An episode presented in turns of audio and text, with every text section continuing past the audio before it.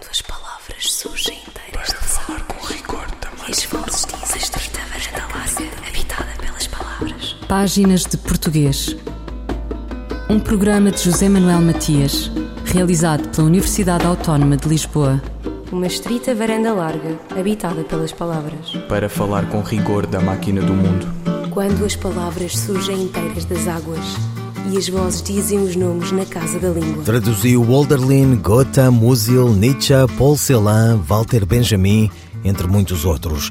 E anuncia para breve uma antologia de poesia alemã, Mil Anos de Existir, de Hildegarda de Bingen à atualidade. João Barrento é Prémio Camões anunciado esta semana. Distinção mais do que merecida para o germanista, tradutor, professor universitário e ensaísta com a tradução em destaque, ou um outro modo de criar e de trazer para a língua portuguesa os nomes de referência, incluindo os malifanditos da cultura germânica. Paulo Quintela, o nome de referência, aplaudirá no Empírio onde convive com Rainer Maria Rilke e Bertolt Brecht.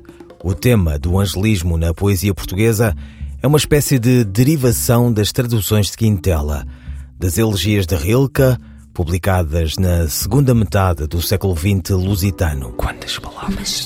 varanda larga, habitada pelas palavras. Falar com rigor da máquina do mundo. Continuamos a abordar alguns dos temas do 6 Congresso Internacional de Linguística Histórica, que decorreu de 9 a 11 deste mês de outubro na Faculdade de Letras da Universidade de Coimbra. Desta vez, a conversa com o professor Francisco Calvo del Olmo, sobre a dimensão histórica dos contactos entre o galego-português e o espanhol e sobre quando nasceu o portunhol, ou, como observa o nosso entrevistado, o exame sobre os contactos e trocas que historicamente balizaram o devir das comunidades lusófonas e hispanofalantes. Desde a Idade Média, quando o galego-português e o castelhano surgiram como continuadores do latim falado na Espanha. Dois blocos linguísticos bem definidos desde os primeiros testemunhos escritos, próximos, mas com particularidades marcantes nos níveis fonológico, morfossintático e lexical. Francisco Calvo del Olmo. Quando nós falamos a palavra portunhol, imediatamente o ouvinte vai ter uma série de ideias associadas a esse conceito. É um conceito que existe socialmente, tanto nas comunidades que falam português, em Portugal, no Brasil, quanto nas comunidades que falam espanhol, perdão, na América Latina e também eh, na Espanha mesmo, né, na Península Ibérica. Então, o ouvinte vai ter uma série de ideias associadas ao portunhol, mas também de uma forma muito nebulosa, muitas vezes, né? Então, o que seria o portunhol? O portunhol é aquela mistura que é falada nas regiões da fronteira, a, da fronteira entre Portugal e Espanha, da fronteira também entre o Brasil, o Uruguai, o Paraguai, a Argentina, lá no sul. É, o portunhol seria não apenas isso, mas também uma língua de contato das pessoas que têm ou que temos o espanhol como língua materna e falamos português, ou vice-versa, as pessoas que têm o português como língua materna e falam espanhol, mesmo, mesmo tendo um alto nível de proficiência, então o que seria o portunhol?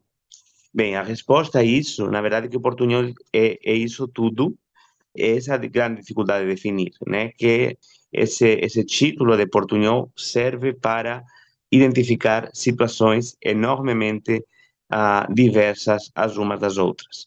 Como eh, o encontro de Coimbra foi um, um encontro, a sexta edição, na verdade, de um encontro que é dedicado à história do, da língua portuguesa, no, nas suas diferentes geografias, eu pensei, eh, para tentar dar uma resposta um pouco mais concreta, concentrar a minha reflexão apenas na dimensão histórica, quando nasceu Portunhol.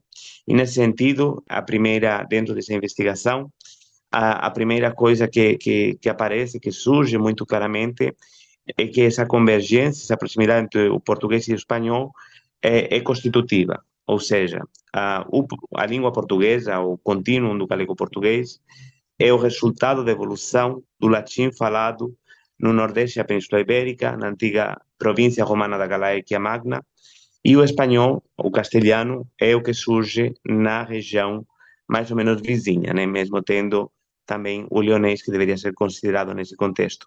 Então, a origem do, das duas línguas já tem essa proximidade, já tem essa permeabilidade essa possibilidade de intercompreensão. Mas, para além dessa, dessa origem, devemos considerar também os contatos.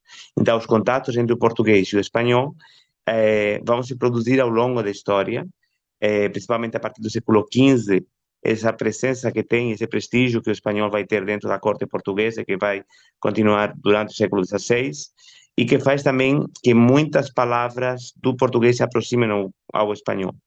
É, algumas palavras que tinham sido usadas durante a Idade Média vão ser abandonadas por, por outras soluções mais próximas do espanhol, é, devido a esse prestígio uh, do espanhol na, naquela altura. Então, uh, quando nasceu o portunhol, poderíamos dizer é, fazendo uma, uma resposta muito rápida, que não, que não dá conta de todas as dimensões da pergunta, mas poderíamos dizer que, na verdade, o portunhol nasceu praticamente quando o português e o espanhol nasceram. Duas línguas diferentes, próximas, porém diferentes, e duas línguas que não apenas compartilham essa origem, mas uma história de convivência secular na Península Ibérica, nos arquipélagos ah, do, do Atlântico, né, nas Ilhas Canárias principalmente, eh, que também foram colonizadas por, por populações falantes de português, e finalmente nesse grande espaço da América do Sul, ah, que vai se constituir entre a América lusófona, o Brasil atual e os países hispanofalantes eh, do Cone Sul. E tudo o portunhol é igual, ou seja, o portunhol que se fala em Portugal e Espanha é o mesmo que se fala, por exemplo, então nesses espaços mais vastos da América do Sul? Exatamente. A, a questão é que não é igual. É, nós, é, ao escutarmos o termo portunhol, evocam-se uma série de situações é, de mistura, de interlíngua, de intercompreensão, um, enormemente é, diferentes umas das outras. Nem sequer poderíamos falar que a situação seja a mesma, por exemplo, da fronteira do norte do Uruguai com eh, o Brasil, eh, o que também é conhecido como os dialetos uruguaio-brasileiros, né? Com, por, por exemplo, eh, a situação que teríamos no norte do, do país, do Brasil, na Amazônia, onde esse contato entre as populações aconteceu de uma forma muito mais tardia, durante o século XX. Né? Então, mesmo se considerarmos as extensões geográficas, os contatos das fronteiras do Brasil com os países hispanofalantes, encontraríamos situações muito, muito diversas umas das outras.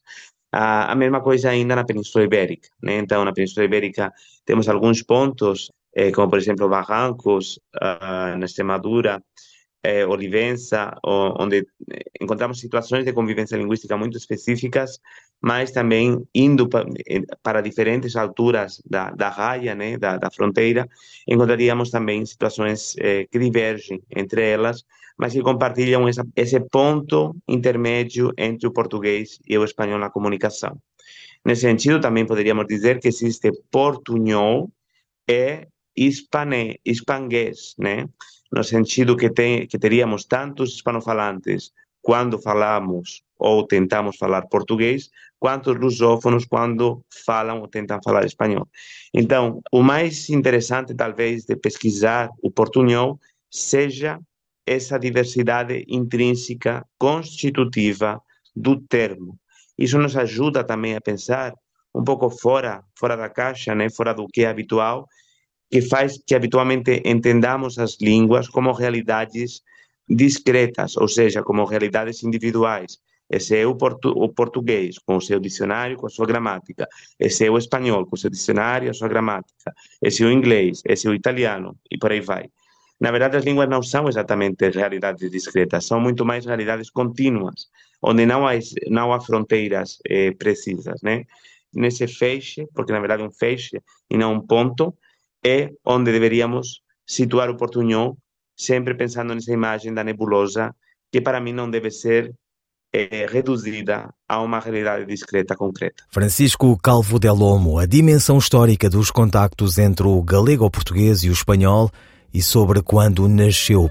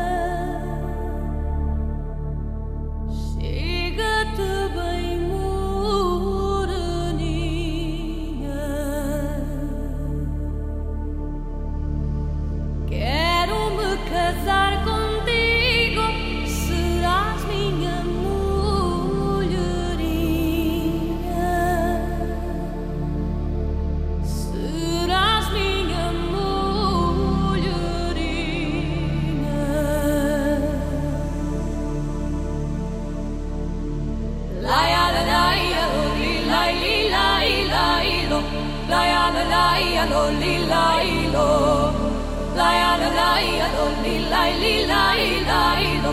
La ya la la ya lo li la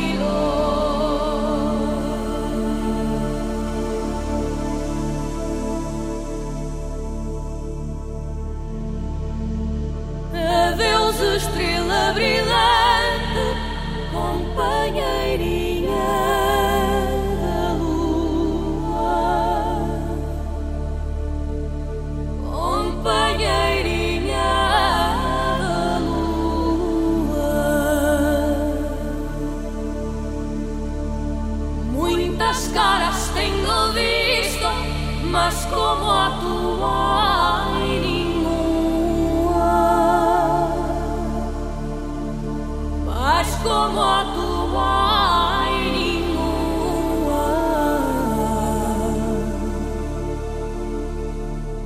Laia lo laia lo li lai li lai lai lo Laia lo laia lo li lai lo Laia lo laia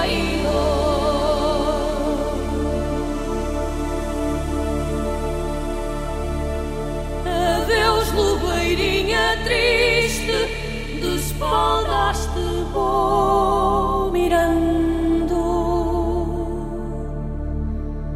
De espaldas te vou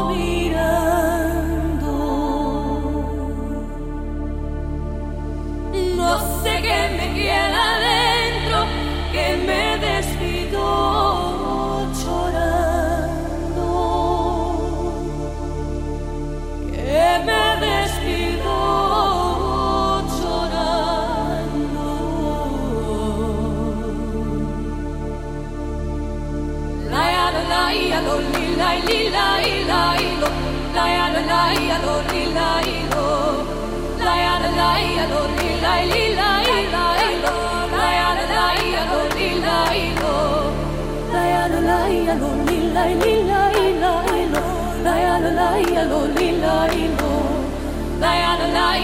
la la la la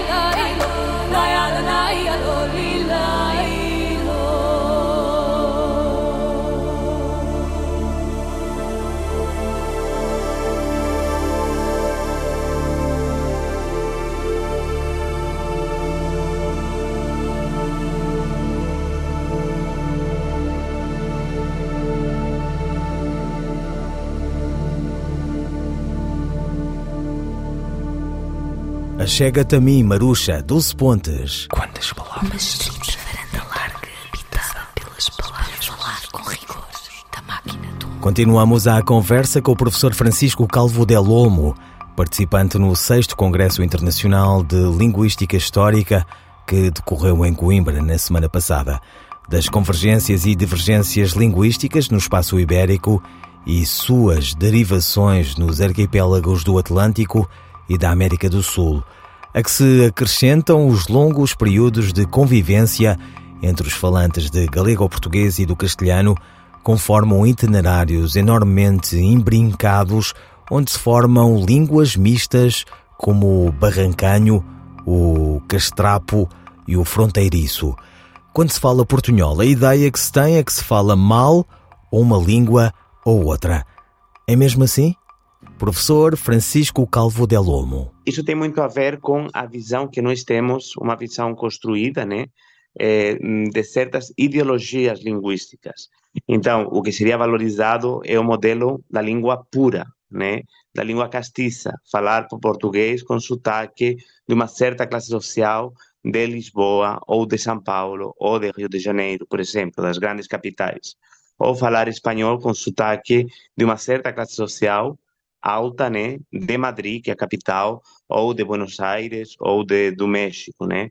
É, e as outras variedades não têm prestígio. Então vemos que, por exemplo, dentro de cada uma destas línguas, o que no Brasil é chamado de português caipira, né?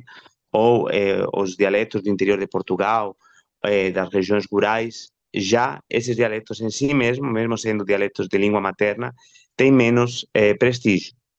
Ainda pior, digamos assim, nesse, nessa hierarquia linguística que é feita dentro dessa ideologia, ainda pior parte caberia para os sotaques que são estrangeiros, por exemplo, o sotaque que vocês estão a ouvir agora quando eu falo português.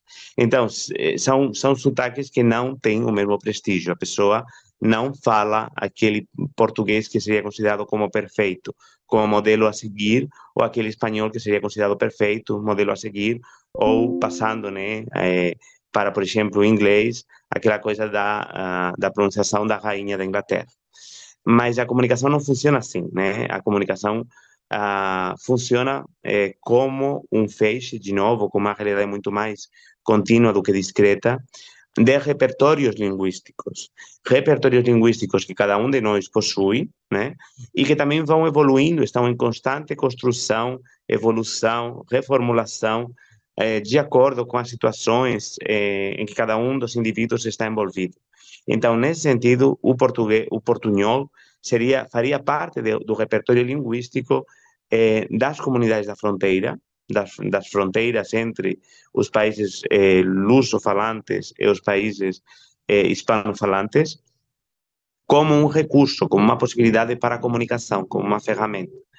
Bem falado, mal falado. Uh, talvez o importante é uh, se esse portunhol serve para como ponte para a comunicação entre as comunidades, uh, isso significa que tem um valor, que tem um valor constitutivo dessas comunidades. Uh, e, portanto, uh, escapa a essa lógica, foge dessa lógica de língua padrão, de modelo perfeito a, a seguir.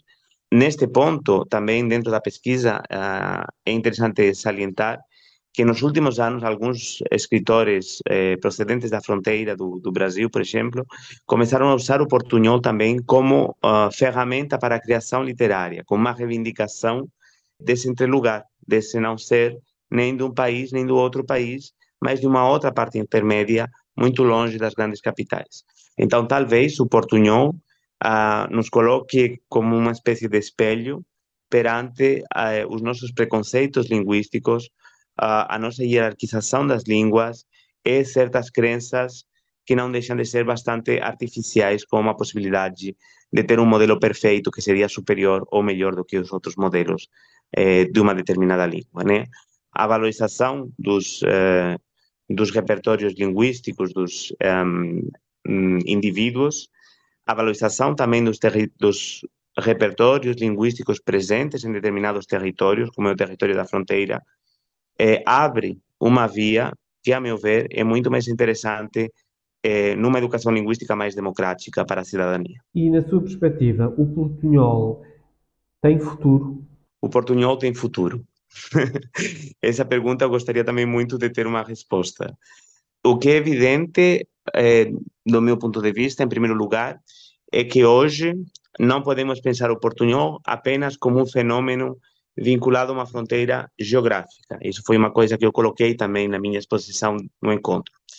Não é mais uma questão de fronteira geográfica. Não podemos dizer, ah, então temos a, a raia do, entre a Espanha e Portugal, ah, depois temos a, a, fronteira do sul do Brasil, é, aquelas comunidades que ficam na fronteira, e isto Portunhol e pronto, e acabou. A cada vez a, a globalização coloca mais em contato comunidades humanas diferentes por essa vizinhança entre os países que falam português e que falam espanhol, há cada vez mais hispanofalantes que moram, estão residindo em países que falam português e vice-versa. Tem muitas, muitos falantes de português morando ah, nos países que falam espanhol. Não necessariamente no território de fronteira, mas muito longe, muito mais longe, muito além da fronteira, né?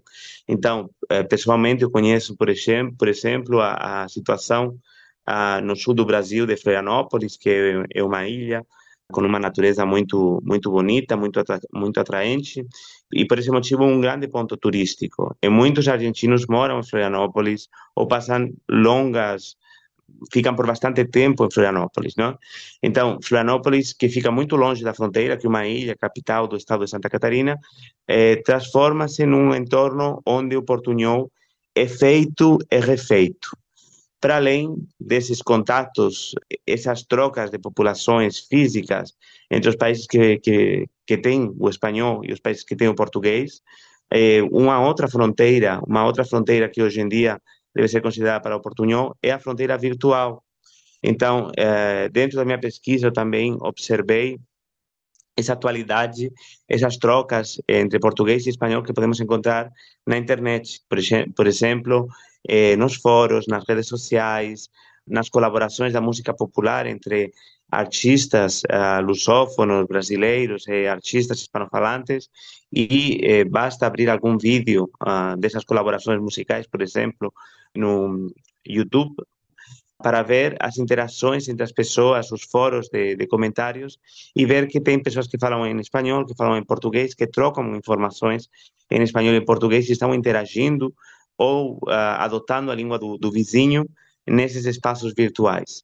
Então, do meu ponto de vista, o portunhol tem uma longa história, uma história que parte da própria origem dessas duas línguas próximas, porém diferentes, que foi alimentada ao longo da história dessas línguas, né, com essas trocas constantes entre eh, em diferentes espaços geográficos, na origem, no norte da Península Ibérica, onde elas foram originadas, no sul da Península Ibérica, uh, onde depois eh, foram implantadas, nos arquipélagos eh, do Oceano Atlântico, nas Ilhas Canárias e mais tarde no vasto território da América do Sul. Se até hoje esses contatos foram um, um, uma constante na história dessas comunidades linguísticas, das comunidades hispanofalantes, das comunidades lusofalantes, eu acredito que no futuro haverá futuro para o portunhol enquanto essas comunidades continuarão a, eh, tendo contato entre elas e mesmo talvez intensificando esses contatos ou até entrando em contato em outros em outras geografias, né? E aqui para encerrar esta parte, eu penso, por exemplo, nas comunidades latinas dos Estados Unidos, onde muitas vezes por uma proximidade cultural eh, também acontecem situações de contato entre luso-falantes, entre brasileiros e latino-americanos dos outros países falantes de espanhol. Então, um, há uma longa, há um longo percurso, eh, provavelmente daqui para pela frente para o portunhol, e nesse sentido deixo aqui também um convite para ampliar as pesquisas nessas direções das fronteiras virtuais, dos novos espaços de contato entre luso-falantes e hispanofalantes. Francisco Calvo del Olmo, sobre a dimensão histórica dos contactos entre o galego-português e o espanhol e sobre quando nasceu o portunhol. Qual é a frase correta? Promessas terrenas não as havia ou promessas terrenas não as haviam? A resposta de Carla Marques, linguista. Estas frases colocam um problema relacionado com a natureza do verbo haver. Ora, quando este é um verbo existencial, ou seja, quando é usado com o um valor equivalente ao do verbo existir, assume a condição de verbo impessoal. Isto significa que, nestes casos, o verbo haver não tem sujeito. Recordemos que os verbos impessoais se caracterizam por normalmente serem usados na terceira pessoa do singular. Assim, se atentarmos na frase promessas terrenas não as havia, vemos que o verbo haver não tem com efeito um sujeito, pois os constituintes promessas terrenas e as desempenham a função de complemento direto. Por esta razão, haver não concorda com promessas terrenas, devendo ser usado na terceira pessoa do singular, como verbo impessoal que é. Deste modo, a frase correta será promessas terrenas não as havia. Note-se, por outro lado, que se o verbo haver for usado como verbo auxiliar, já terá sujeito e concordará com ele. Assim, numa frase como promessas terrenas não as haviam feito, o verbo já surgirá no plural porque concorda com o sujeito eles, aqui não verbalizado. Carla Marques, linguista. Textos que se ouvem ao espelho Textos antológicos em louvor da língua portuguesa. Soneto à língua portuguesa, por Valdim de Lima. Havia luz pela amplidão suspensa no azul do céu, vergeis e coqueirais, e o lácio, com fulgores divinais, abrigava de uma virgem a presença. Era um castelo de ouro, amor e crença que igual não houve nem haverá jamais. Onde os poetas encontraram ideais na poesia nova, na alegria imensa. a Virgem, era a língua portuguesa, a mais formosa e divinal princesa vivendo nos vergéis de suave aroma. Donzela meiga, que deixando o lácio, abandona os umbrais do seu palácio para ser de um povo o glorioso idioma. Um poema de Valdim de Lima, pedagogo, poeta e escritor brasileiro. Autor de Gota de Orvalho e a Canção das Flores, este poema em louvor da língua portuguesa, integrado na obra Gota de Orvalho, pela voz da atriz Maria Henrique. Ouviram páginas de portuguesas despedidas de José Manuel Matias, Luís Carlos Patraquim, Miguel Roque Dias e Miguel Vanderkellen. Quando as palavras surgem inteiras de falar com rigor também. E larga, habitada pelas palavras. Páginas de Português. Um programa de José Manuel Matias, realizado pela Universidade Autónoma de Lisboa. Uma estrita varanda larga, habitada pelas palavras. Para falar com rigor da máquina do mundo. Quando as palavras surgem inteiras das águas e as vozes dizem os nomes na casa da língua.